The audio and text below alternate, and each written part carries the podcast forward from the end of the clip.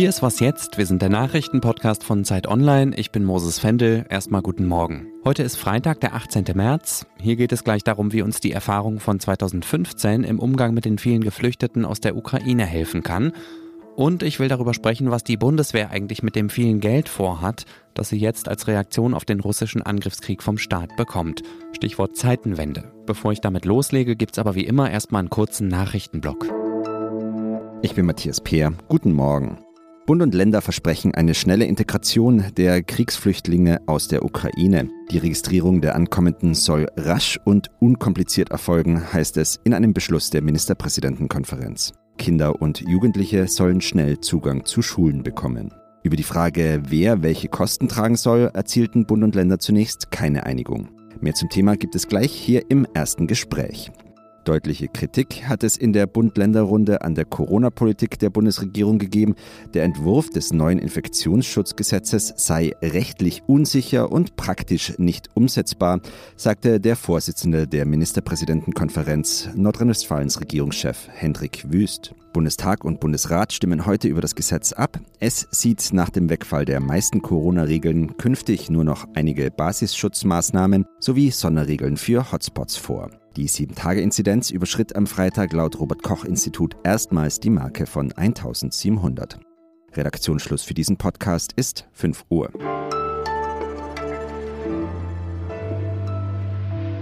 Es ist die größte Fluchtbewegung in Europa seit dem Zweiten Weltkrieg. Drei Millionen Menschen sind bisher aus der Ukraine geflohen.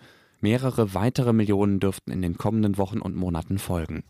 Es ist, glaube ich, nicht übertrieben, wenn ich von einer historischen Aufgabe für Europa und für Deutschland spreche. Was uns helfen könnte, ist der Blick zurück ins Jahr 2015. Damals sind ja schon mal fast eine Million Menschen nach Deutschland gekommen. Welche Lehren wir daraus ziehen können, will ich mit meiner Kollegin Lisa Kaspari besprechen. Hallo Lisa. Hallo. Du hast dir vier Bereiche genauer angeguckt und mit Leuten gesprochen, die damals 2015 schon dabei waren und auch heute wieder in Verantwortung sind.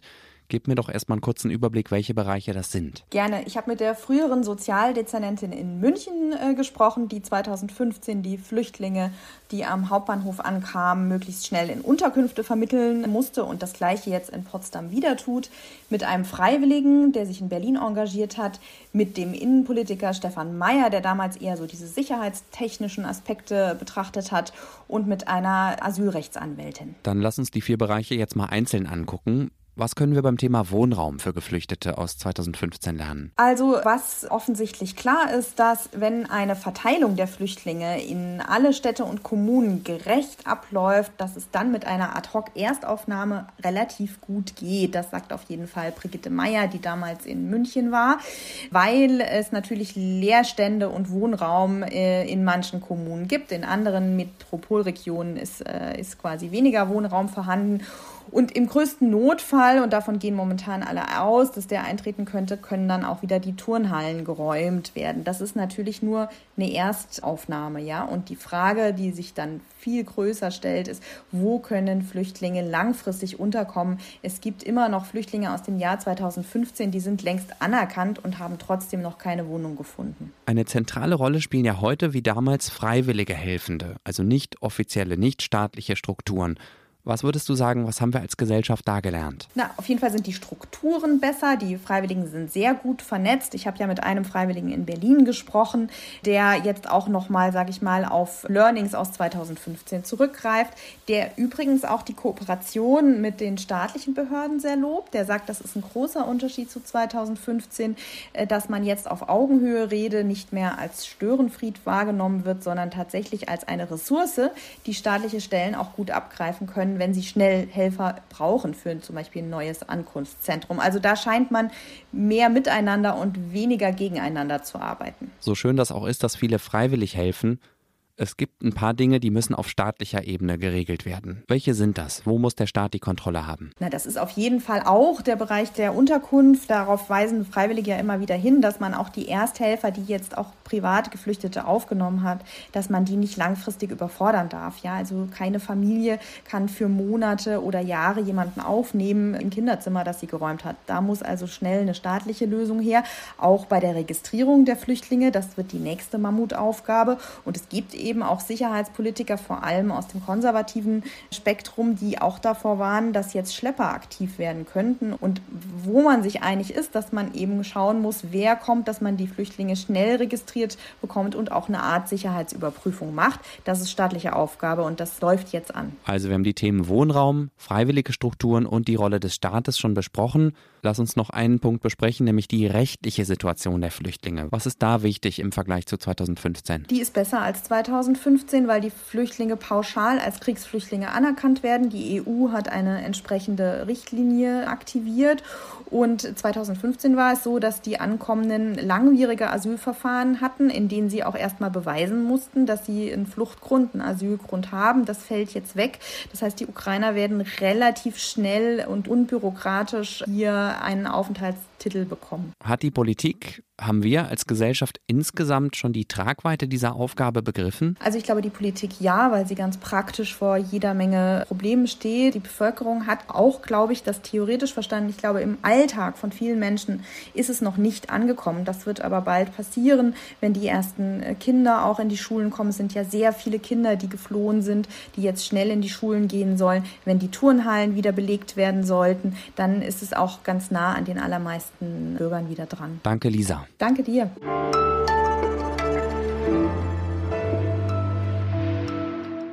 Und sonst so? Erfindungen, die die Welt besser machen können, passen, finde ich, immer besonders gut hier in diese Rubrik.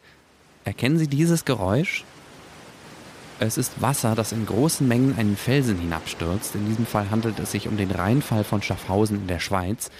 Und in diesem herabstürzenden Wasser steckt eine Menge Energie, mit der sich sauberer Strom erzeugen lässt.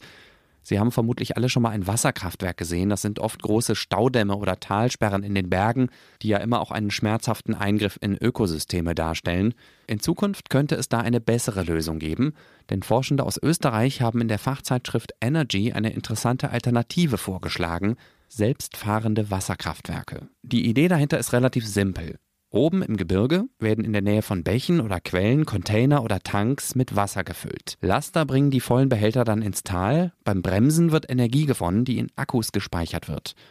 Unten im Tal wird der Strom ins Netz eingespeist, das Wasser wird kontrolliert in Bäche oder Flüsse abgelassen und der Laster fährt dann leer zurück nach oben und verbraucht dafür den Rest der Energie im Akku. Oben geht's wieder von vorne los. Das Forscherteam schlägt vor, diese Art der Energiegewinnung zum Beispiel in den Alpen, im Himalaya oder den Anden anzuwenden. Wenn das wirklich funktioniert, könnten damit ungefähr 5% des weltweiten Strombedarfs von 2019 erzeugt werden, sagen die Fachleute. Dieser Strom wäre dann nicht nur umweltfreundlicher, weil die mobilen Wasserkraftwerke auf bestehenden Gebirgsstraßen fahren würden und keine neuen Staudämme mehr in die Landschaft gebaut werden müssten, der Strom wäre obendrein auch noch deutlich günstiger, nämlich ungefähr um die Hälfte billiger als Strom aus Wasserkraftwerken. Wie so oft bei diesen Dingen gilt, das ist noch absolute Zukunftsmusik, aber hey, auch die Glühbirne und der Herzschrittmacher sind irgendwann mal im Kopf von visionären Menschen geboren worden.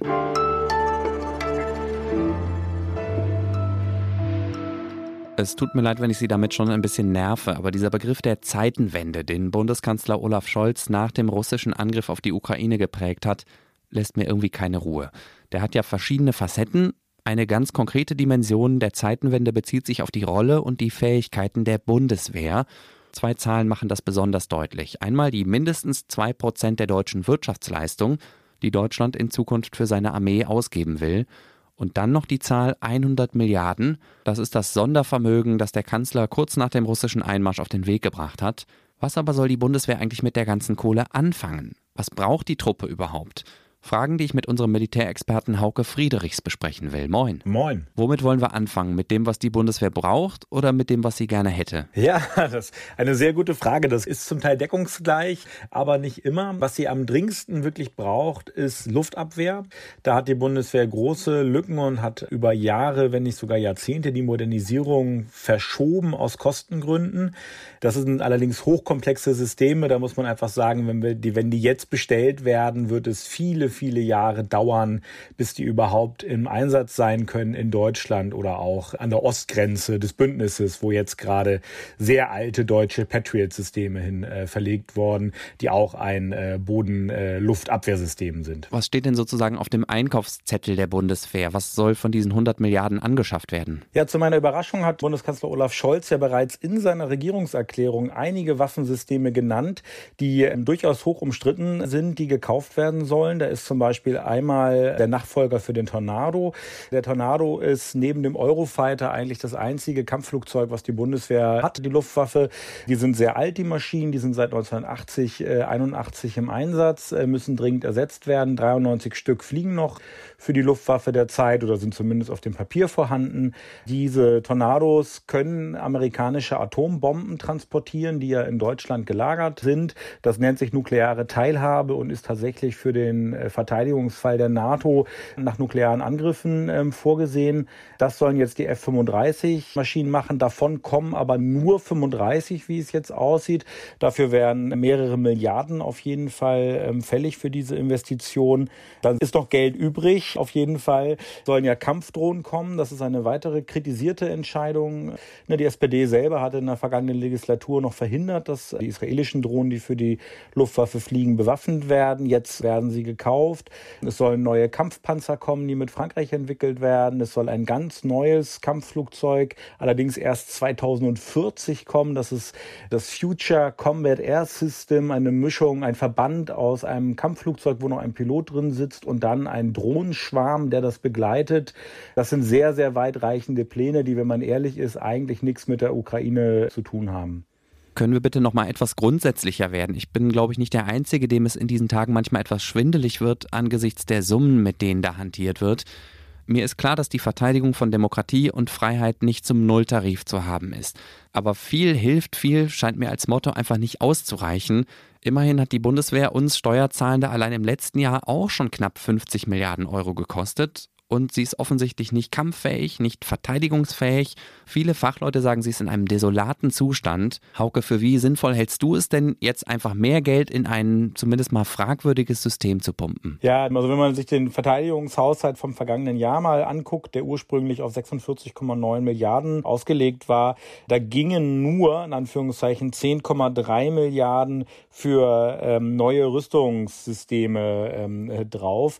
Und das nicht mal mehr nur für die Anschaffung Anschaffung, sondern da ist Forschung, Entwicklung, Erprobung und also sozusagen Kauf von neuen Systemen drin.